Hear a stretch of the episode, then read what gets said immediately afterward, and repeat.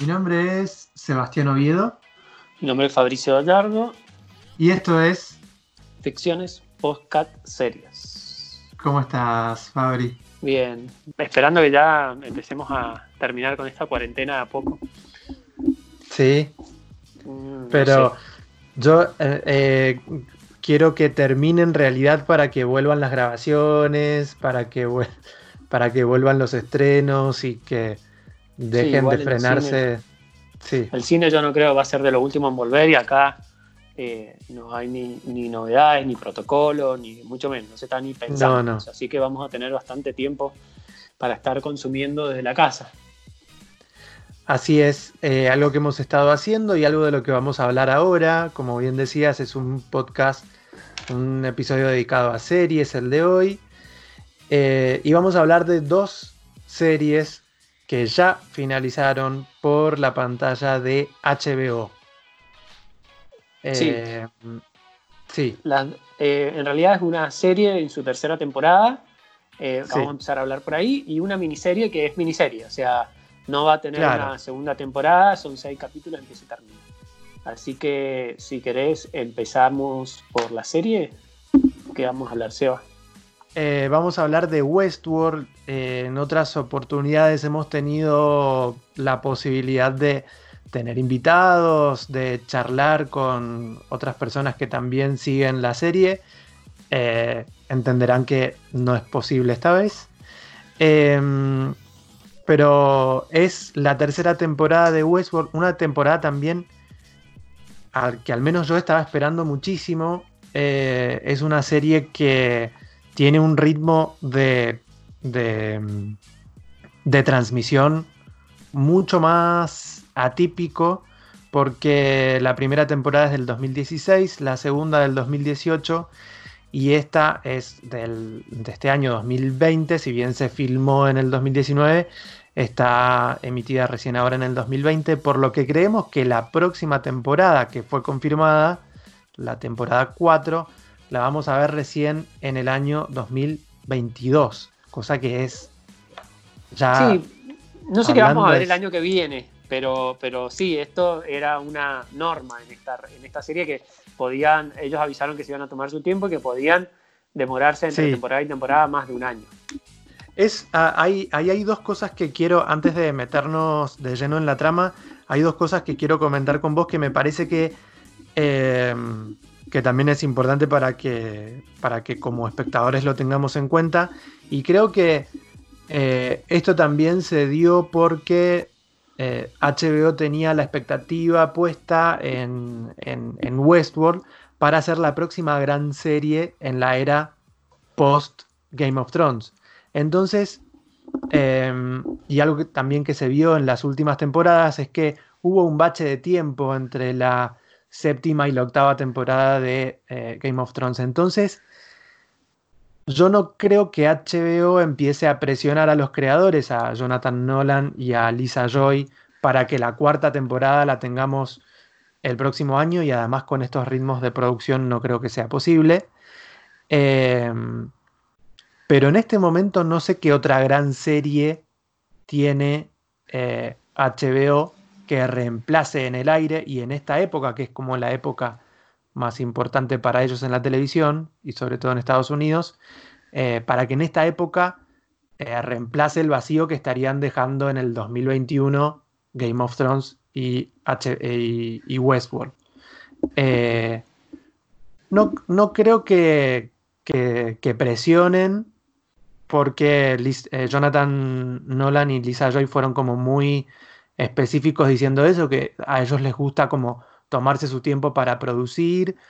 También ahora vamos a hablar de algunos errores y cosas, algunas inconsistencias que tuvo la tercera temporada y me parece que a ellos también como que les sirve para, para pulir a futuro eh, esta historia. ¿Vos qué crees sobre eso? ¿Crees que la vamos a, a la cuarta la vamos a ver el año que viene o...? Está planeada, o sea, está en IMB eh, como temporada, está, dice 2021. O sea, está previsto 2021, no dice, no está abierto, o sea, dice el, dice el año. Em, así que me parece que sí, que la vamos a ver en, eh, la vamos a ver el año que viene. Igual, bueno, eh, si querés empezar, no sé, eh, si querés empezamos a ver, dar un pantallazo de qué es Westworld para la gente que no sepa. Igual vamos a hablar con spoilers, ¿no? Vamos a hablar con spoilers, así que eh, si no han visto la tercera temporada, sugerimos que corten acá y que la vean y después vuelvan, obviamente. Pero hacemos un brevísimo, brevísimo repaso de lo que fueron las temporadas 1 y 2. así que si esas tampoco las vieron, ya saben que se tienen que ir. Eh, no, bueno, la bueno, la temporada sí, O puede servir para entender también un poco. Em, la temporada 1, como bien decíamos, era, es del año 2016 y giró en torno em, a, al concepto del laberinto o a la idea del laberinto. ¿Por qué? Porque tenía como mucha presión encima la temporada 1. Tenía que presentarnos este mundo nuevo que era Westworld, que en realidad es un parque de atracciones para gente con mucho dinero para que vayan, digamos, a satisfacer sus placeres violentos, como hasta el día de hoy se les dice en, la serie. Em, en, ese parque eh, que después descubrimos también que son parques temáticos y que este está ambientado en el lejano oeste, eh, en esos parques lo que se encuentra la gente que llega es eh, robots que están hechos a imagen y semejanza de, un humano y a esos robots, digamos, se los puede matar, violar, se puede hacer lo que sea con esos robots, justamente porque no son humanos. Este, pero ¿qué pasa? Este, este parque que está creado por Ford, que era el personaje de Anthony Hopkins y de su antiguo compañero eh, Arnold, este, mm, esconde muchas cosas y entre ellas es que esos hosts o anfitriones, eh, lo que vemos durante la temporada 1 y es lo que nos muestra de alguna, de, alguna manera el laberinto, es que empiezan a, tener sentimientos y descubren mediante recuerdos que están encaminados a tener conciencia. Es como el proceso de descubrimiento de la conciencia por parte de, los hosts. Y lo que hace el laberinto es básicamente es como, un rompecabezas o una, una serie de pruebas para que los anfitriones lleguen a tomar conciencia. Eh, en esa primera temporada, esos tres anfitriones que son los que más nos interesan son Dolores, eh, Maeve y al final de la temporada nos enteramos que también es Bernard. ¿sí? Y son como los tres protagonistas al día de hoy en eh, la serie. Em, después en la temporada 2, eh, lo, que, lo que veíamos antes como la, el, laberinto y una vez que eh, Dolores toma las riendas de su conciencia y que entiende que lo que hacen ahí los humanos es torturar a los robots y varias cuestiones, en la temporada 2 que está denominada como La Puerta, tiene a Dolores tratando de liberar eh, a los robots eh, de las atrocidades de los humanos, digamos. este, ¿Y por qué se llama la puerta? Básicamente porque esa, la, forma de liberar a, los robots, eso es lo que nosotros creemos, ¿no? Hasta la temporada 2 era lo que creíamos que Dolores solamente quería liberar a los robots y rebelarse contra eh, los humanos. La puerta es eh, una especie de, acceso a una nube en donde se mandan todas las conciencias que tienen eh, los hosts, ¿no? los anfitriones. Eh, de esa manera, digamos, estarían liberados. pero ¿qué pasa? Dolores en ese momento, ya sobre finales de la temporada, se da cuenta que la forja, que es esa nube a donde se, se suben todas las conciencias de los anfitriones, no es tan solo para subir conciencia de, anfitriones, sino también es, algo utilizado por la empresa dueña de los parques, de Delos, para subir conciencias de humanos que no quieren morir y que quieren vivir eternamente. Entonces, Dolores se encuentra con que ese proceso de liberación es no tan solo para los robots, sino también para eh, los humanos. Estamos resumiendo muchísimo porque en el medio hay un montón de cosas, hay un montón de tramas y hasta la temporada 2 está contado, la, historia está contada en varias líneas del tiempo. En la temporada 3, eh, bueno, donde nos ubicamos ahora. Sí. Eh, tenemos a una Dolores ya saliendo del parque, pero no en su cuerpo, un cuerpo que recupera después, eh, sale en el cuerpo de eh, una de las directoras de los parques, que es el personaje de Charlotte Hale, que es Tessa Thompson. ¿sí? O sea, finalmente vamos a ver, después de dos temporadas, la vida de un robot, de un, no sé, como sí, un robot, fuera del parque. O sea, abren, el, abren, el, abren la puerta del parque y nos van a mostrar el mundo real, mundo real que no sabíamos cómo era y que, bueno, en el primer capítulo lo, descubrimos bastante futurista, ¿no?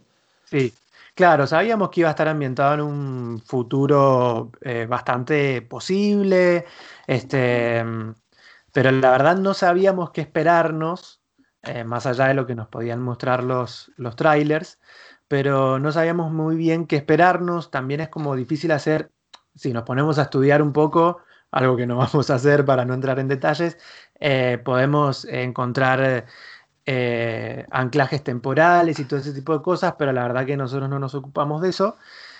De lo que vamos a hablar es de lo que hace Dolores cuando sale finalmente del parque, de uno de los parques que tiene Delos, y se enfrenta al mundo real y trata de, en el mundo real, liberar eh, a los anfitriones y, y, por, por, muchos momentos durante la temporada 3, no sé si te pasó, fue como una gran incógnita el objetivo de Dolores. O sea, ¿qué estaba buscando? ¿A quién estaba buscando? ¿Qué sí, me pasó porque es lo que estaba previsto que pasara. O sea, no era, lo habían dejado abierto, ¿no? O sea, no, sí. en ningún momento dijeron, o ella puso tan en claro eh, sus motivos. O sea, cuando los motivos de Dolores aparecían era porque otro decía lo que quería Dolores, ¿no? Eh, pero es recién al final de la última temporada donde descubrimos finalmente cuál es el plan de Dolores. Eh, y, creo que ahí baja un poco, me parece.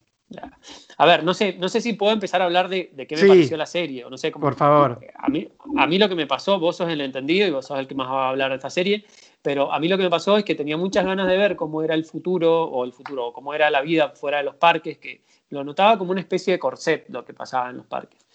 Por un lado. Y por otro lado me di cuenta que podía llegar a tener el mismo, o correr el mismo peligro, aunque estamos hablando de productos que son distintos, pero lo que pasó medio como con Jurassic, eh, Jurassic Park y la saga Jurassic Park, que cuando finalmente los dinosaurios salen un poco de ese parque, pierde un poco la magia, ¿no? Entonces podía, podíamos correr ese riesgo, pero bueno, yo tenía como muchas ganas de, ver qué es lo que pasaba. Y cuando finalmente pasa, los primeros capítulos de la, de la tercera temporada me gustaron mucho.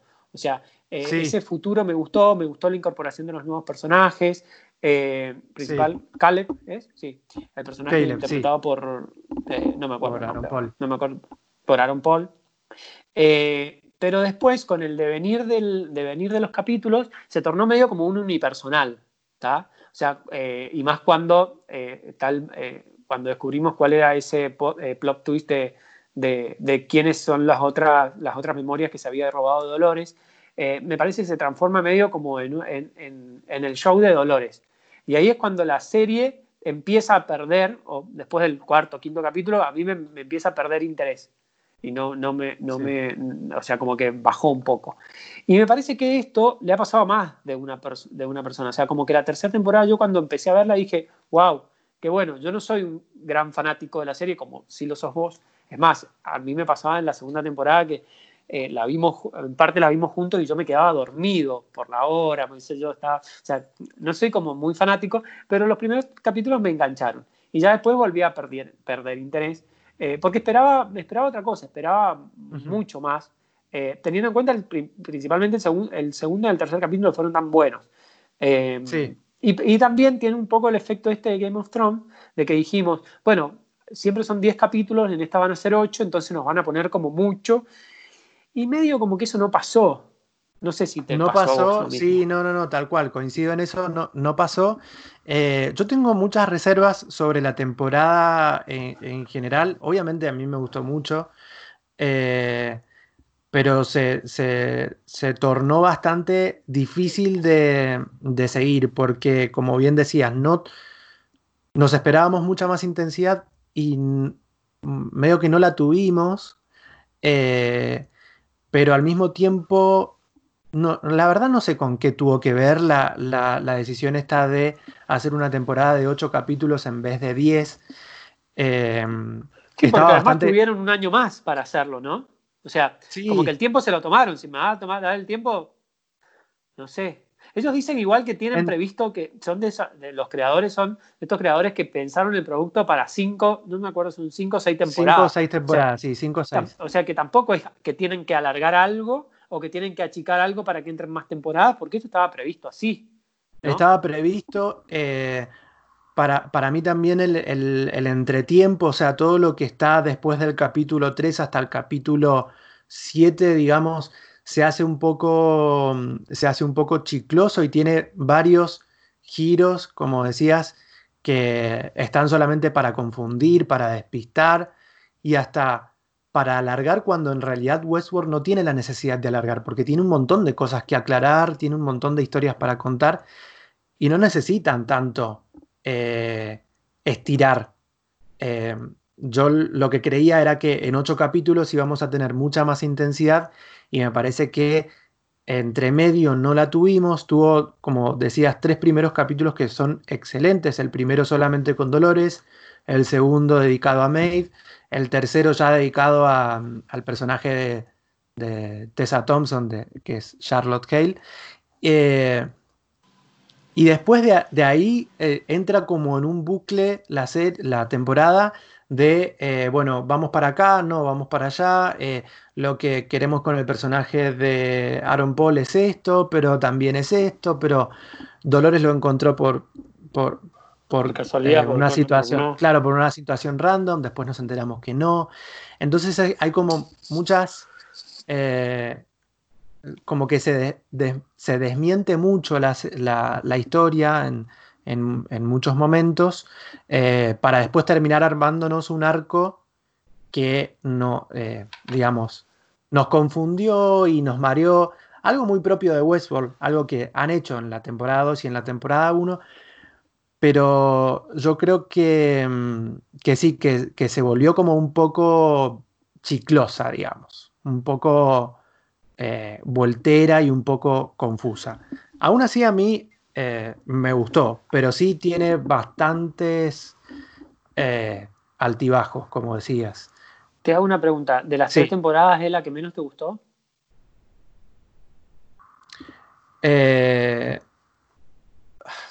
ah, es difícil la pregunta. Si te tengo que responder rápidamente, te diría que sí. Me parece que la primera, me parece que la primera es la mejor. Eh, por, también por una cuestión de descubrimiento.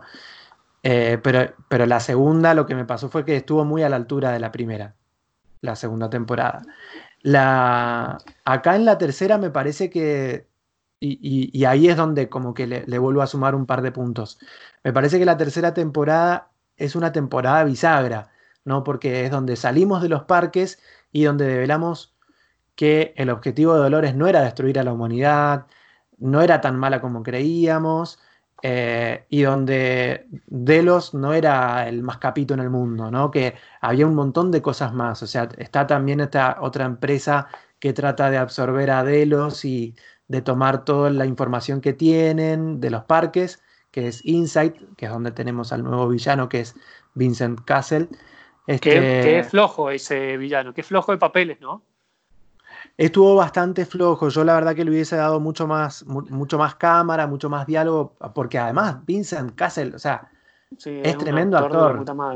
Igual, y tiene un final que, es muy, o sea, que no es final porque no, no, muere, no sabemos si es final, pero, pero muy depresivo, o sea, muy, a ver, muy bajo. Eh, como, como me construiste, me construiste toda la temporada y me venías poniendo pistitas de que este iba a ser el villano y el villano es medio como. Eh, el villano, ¿no? Claro, pasa que. juguete. pasa que el, villano, era como. Pasa que era más como una idea. El, villano en esta temporada terminó siendo un software. O sea, tenía más que ver con Solomon y ese sistema operativo y el eh, Ribohome, que era la, la bola esta gigante, que era.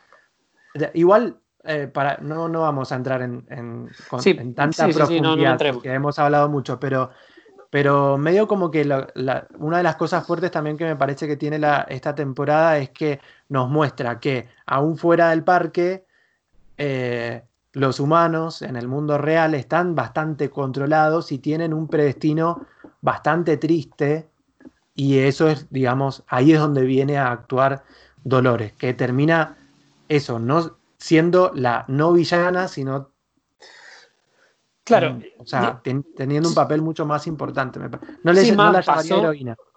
sí, pero pasó de villana a una especie de heroína. heroína. Eh, no, eh, a una especie de heroína así como medio sui generis. Y la serie ahora se plantea otro problema, que es encontrar, o sea, y esto lo vimos, eh, vuelvo a citar a Game of Thrones porque me parece que es una serie que lo hizo muy bien. Lo vimos con Game of Thrones, cuando un villano desaparecía tenía que aparecer otro que fuera el doble de malo, el doble de... O sea, lo vimos con, con, con bueno, en Game of Thrones lo vimos un montón de veces. Eh, si bien hubo una villana que, se mantuvo en el tiempo, que el personaje de Cersei, y después, no sé, moría el príncipe y aparecía el hijo de, el hijo de, no estoy mal con los nombres hoy, eh, que era peor, y me entendés, un villano iba superándose por el, iba superando por el otro, y acá me parece lo que tienen que hacer va a ser una cosa así, y va a volver a ser villana, eh, me imagino, el personaje de Tessa Thompson, porque estas series necesitan de un villano tanto más que de una heroína. Y, en, este, en esta temporada hicieron algo que, a ver, yo soy fan de Mev, para mí es mi personaje favorito y tuvo una reivindicación final, pero se quedan sin, al final, sin protagonista y sin villano. Entonces, me parece que es medio peligroso y mucha gente puede estar como enojada. Y, hay mucha gente. Sí, hay mucha gente eh, enojada.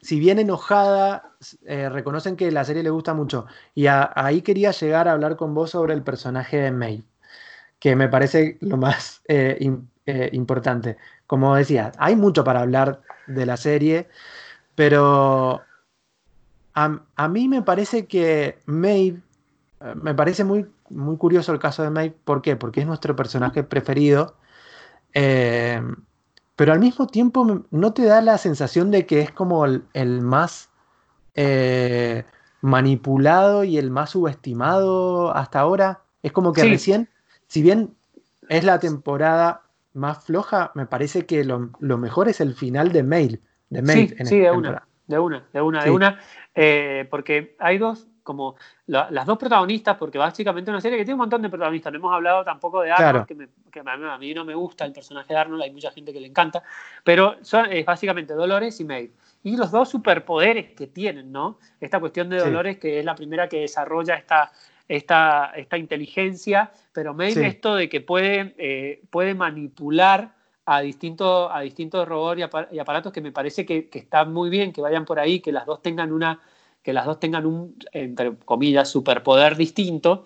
Eh, pero, eh, bueno, sí, coincido con vos, que esta, esta temporada fue sumamente manipulada y recién al final es como que es la Maeve que queremos ver que vamos a ver cómo continúa. A mí lo que me pasa con Maeve también es que, y que para eso me parece que está muy bien el final de, la, de, esta temporada, es que no me, no me creo mucho o no, a ver, no empatizo tal vez, no, es, crear, es creer, eh, con su eh, motivación, que es la hija, ¿me entendés? La hija, la hija, la hija. Claro. Es muy pesado eso. Eso, eso es lo que me parece mejor del final de, de esta temporada, que de una vez por todas se deja de joder con esto de buscar a la hija. Claro, ya va a pasar. Y que, dice, ah, bueno, che, al final, al final Dolores tenía razón, la voy a bancar, después sigo con esa búsqueda, pero como que el final, este final es un poco eso. A mí me, dio la sensación de, de el, personaje de Maeve para mí es como el de Amy Adams en Arrival o el de Sandra Bullock en Gravedad,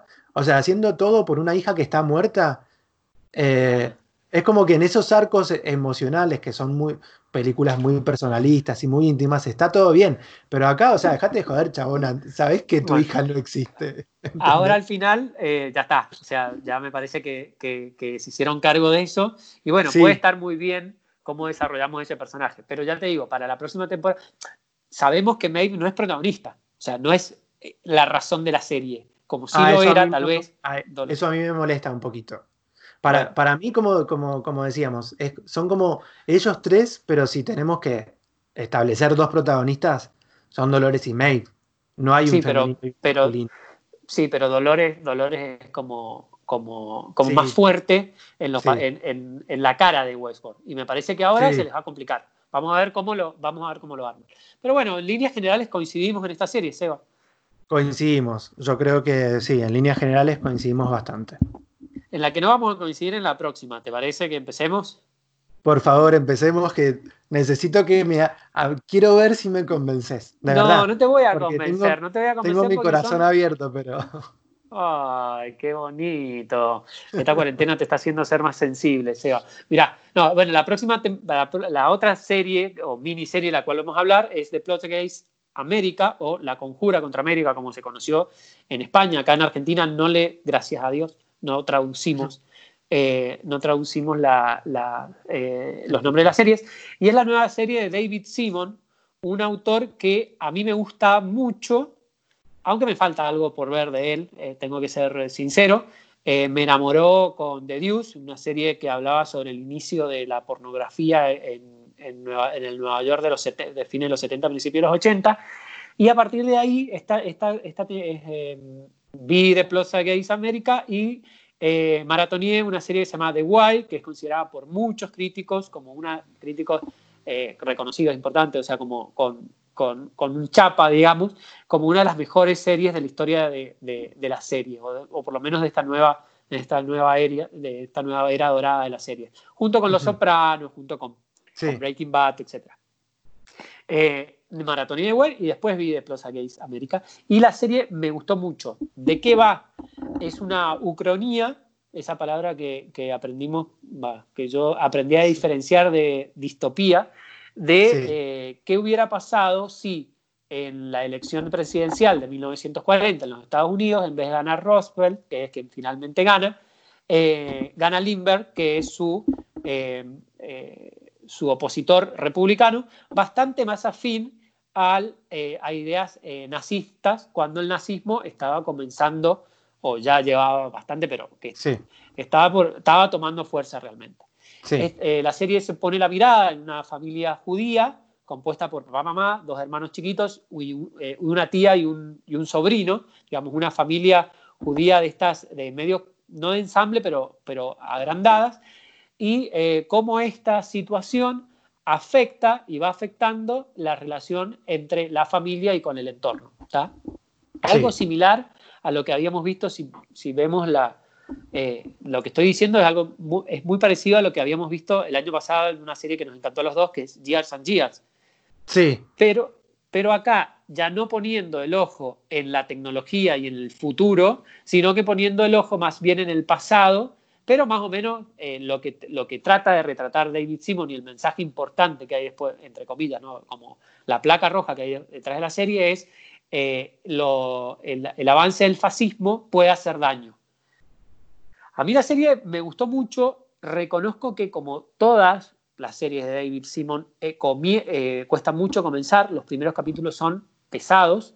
Y recién en los últimos es cuando logramos empatía con los personajes, o por lo menos yo logré empatía con los personajes, y la serie eh, desbanda. O sea, en una miniserie de, no me acuerdo si eran ocho capítulos, sí, ocho capítulos como en esta, seis capítulos como en esta, bueno, son tal vez a partir del cuatro, a partir del cinco, es pedirle un sacrificio enorme o bastante grande.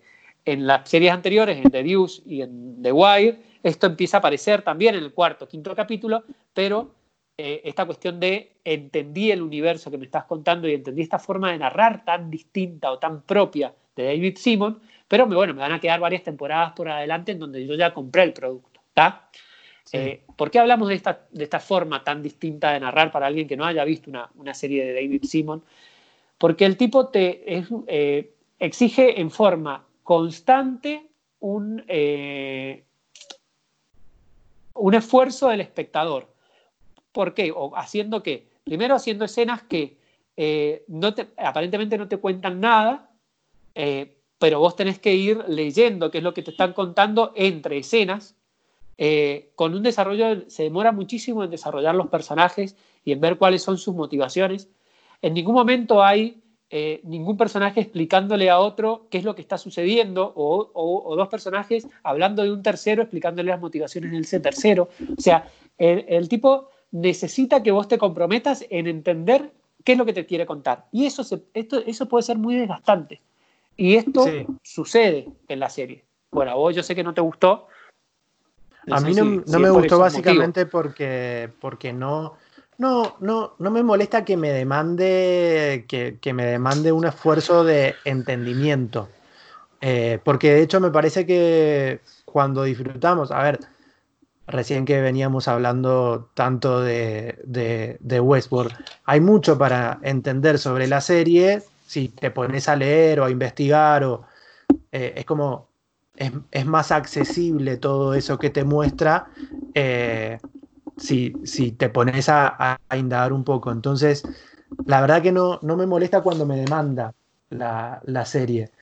mi problema principal fue que no empaticé con ningún personaje y que eh, no, no entendía. A ver, voy a un caso puntual para darte un ejemplo. Por ejemplo, eh, la, toda la historia, toda, la, toda esta parte en donde el personaje de Zoe Kazan la pasa mal con su marido porque... La madre de familia.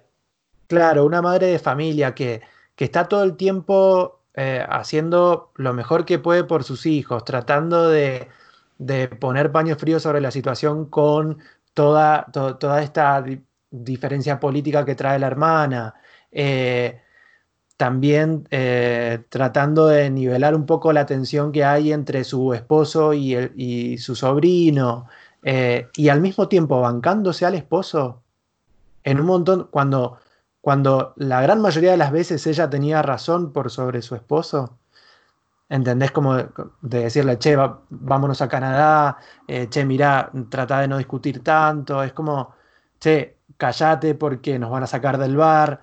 Es como, todo, todo eso en donde me parece a mí que me podrían haber mm, puesto un personaje que se plantara sobre una situación, no lo hizo. Fue como que eh, yo, sentí todo el tiempo el deseo de que, la, de que ella eh, se plantara y dijera, no, esto no lo vamos a hacer así, y que fuera para otro lado la historia. Entiendo también que no voy a modificarla y la historia de Philip Roth, que es el escritor de... Ahí hay dos cosas que me parece que, son discutibles en lo que vos decís. Es que primero, si se planta y van para otro lado, la serie no existe. Porque la serie se trata de, o lo que intenta es un mensaje de resistir. Si vos subís a Canadá, no estás resistiendo, te estás escapando porque no puedes modificar. Que, que por otro lado es entendible, que es lo que yo hubiera hecho. Yo me pongo en esa situación y yo lo primero que hubiera hecho es llenar el autito con mis bártulos e irme a Canadá. O sea, sin duda. Y el personaje de Zoe Kazan, sin duda, es tal vez el que con el que más podés llegar a empatizar, porque el resto de los personajes son eh, eh, tercos, son mulos, son, son mulas, son, o sea, el personaje de Winona Ryder, yo no sé si los elige o los hace muy bien, pero es, una, es un personaje que es desagradable. O sea, pasó en Stranger Things, pasó, pasó ahora. Eh, o sea, es un personaje que es infumable, insoportable. Está bien, es estúpida, pero hace muy bien de estúpida. Es como, a ver, a mí me da la sensación de que el personaje de Stranger Things lo hubieran transmutado a esta serie. O sea, porque era el mismo. Era la, es la misma persona. Eh, y en cambio, el de Zoe Kazan es verdad, es el que más podía empatizar, pero por un lado no podía tomar esa decisión y por otro lado, y la otra cosa que te puedo llegar a discutir es que tenés que tener tenés que pensar en dónde transcurre la historia. Transcurre en 1940, donde las mujeres no, tienen ese.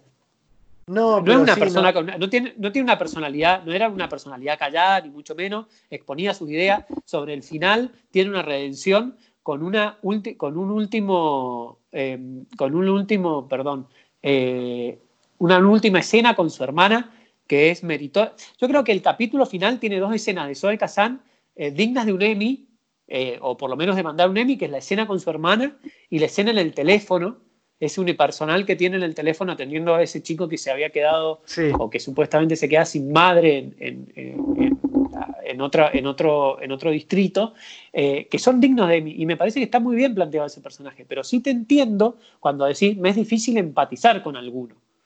Porque, Y más en una serie como esta que no tiene personajes protagonistas. Porque si bien tanto Zoe Kazan como su marido son como los más importantes, eh, es una serie coral donde tal vez muchas de las cosas que vos ves, los ves, por, por, decirte un, ejemplo, eh, a través de los ojos de los niños de la familia, que eso está muy bien retratado, está muy bien hecho, eh, pero no, no vas a empatizar con un protagonista ni con un villano, porque el villano también está fuera de campo y eso también es difícil. O sea, el villano está fuera de campo y los que son villanos, o sea, o los que son malos, o no son personajes recurrentes, o sea, como que está siempre afuera, o son estúpidos, porque la imagen, o sea, está el personaje de la hermana y el personaje del rabino este que ayuda, eh, aún no sabiendo lo que, lo que se estaba metiendo a Lindbergh a ganar, que, eh, que lo interpreta John Turturro, eh, pero no son ni siquiera malos. Entonces, bueno, sí, entiendo lo que me decís, pero, pero, no, es esa serie. Ahora te... No, no, no, ya sé. Tampoco si bien me parece que era la, idea más brillante, eh, yo creo que no, no, hubiese sido la historia que nos contaron si se hubiesen ido a Canadá. Eh, eso lo entiendo. De todas maneras, ¿a vos te parece que es la historia de la familia o la historia de una, de, una familia siendo influenciada por la política? Me parece que tuvo eh, mucha más preponderancia en el guion la, política y cómo en el seno de una familia se discute sobre esa política, desde los niños hasta los grandes. Me parece que no era tanto la historia de una familia en esa, en esa época, en una realidad imaginada. No, yo lo, no sé, yo lo veo como a la inversa, ¿no? Veo como que es una historia más política que una, que una historia familiar. Por eso también me, me molestaron también muchas cosas. No sé, eh, no, yo me parece que la, me parece que la, familia es como la excusa para contar la historia. Sí. Hace lo mismo que sí. Sanjía, pero de una forma más, más aburrida. Te lo puedo entender que, o sea, te puedo entender que es más, difícil de llegar. Donde lo otro era prácticamente una montaña rusa de sensaciones. Acá es mucho más contenido. Acá es subirte una calecita. Pero los dos te cuentan, los dos están en el mismo parque de atracciones. Lo que quieren, de, lo que quieren contar es una historia macro eh, más que micro. Esa historia macro es de cómo las pequeñas, los, pequeños derechos y las pequeñas libertades y, las pequeñas garantías que, hemos sabido contestar y con las cuales vivimos muy cómodamente en el 2020 eh, podrían no haber sido conquistados, podrían ser arrebatados. Esas son las historias macro que cuentan las dos series. Después, cómo eligen contarlo es a través de los ojos de una familia y tal vez necesitas empatizar con esa familia para que te entre mejor el mensaje o para que te entre o para que lo compres. Pero, Ahora te hago otra pregunta. ¿No crees que la serie podría haber tenido más episodios? Sí, creo a mí me parece, a mí como eh, haciendo este paralelismo entre Years and Years y, The Plot Against America, creo que las dos son extremadamente ambiciosas, pero eh, en Years and Years está, bien, hay, un guion británico y eso siempre lo hemos dicho acá, que los británicos por ahí tienen como un ritmo distinto a la hora de contar las historias. Eh, y acá lo que me parece que faltó fue, a mí, o sea, eh, en mi percepción, me faltó eso, un poco más de, de ritmo, un poco más de profundidad y me parece que es como muy ambiciosa la historia y me hubiese gustado que me la desarrollaran un poco eh, más o mejor en el tiempo, no sé si se entiende lo que quiero decir, pero yo creo que eh, me, hubiese gustado más y me hubiese parecido una historia mucho más redonda si me contabas más, un poco más sobre los personajes, tal vez en 10 capítulos o en 8, me parece que 10 hoy en día son muchos, eh, pero no en 6 en donde, o sea, es como que en algún momento empieza y de repente, sin darte cuenta, la historia terminó. Sí, el, capítulo número 6 es como, como demasiado, es como parece, parece otra serie, ¿verdad? Porque es como que todos los hechos se desarrollan como muy rápido. Y, además no, y, encima de eso, a mí no me dio la sensación de ser un cierre de, de una miniserie. No, a mí sí, tiene un cierre, y tiene un cierre, y es un cierre que está bien, eh, sí, no sé, no, no, tiene un final y está bien. tiene un final y está bien el final. me parece. O sea, me parece que, me parece que el sexto capítulo es muy bueno, tirando excelente.